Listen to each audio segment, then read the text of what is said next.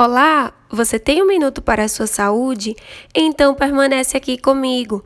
Hoje vamos falar sobre a importância da alimentação saudável. Os cuidados com a alimentação são de extrema importância para a manutenção da saúde e para a prevenção de doenças. Mas antes de falarmos sobre alimentação saudável, precisamos entender a diferença entre alimentos e nutrientes. Os alimentos são os itens que comemos, como por exemplo, maçã, pão, leite, carne.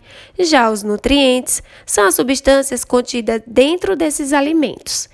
E são nos nutrientes que precisaremos focar, pois são eles quem de fato influenciam na nossa saúde e é para nos beneficiarmos deles que ingerimos os alimentos. Assim, podemos dizer que o alimento é o veículo para os nutrientes. Esses nutrientes são nomeados de carboidratos, proteínas, gorduras, vitaminas, minerais e fibras. E uma alimentação saudável é aquela que consegue fornecer esses nutrientes de uma forma eficaz, tanto em quantidade como em qualidade.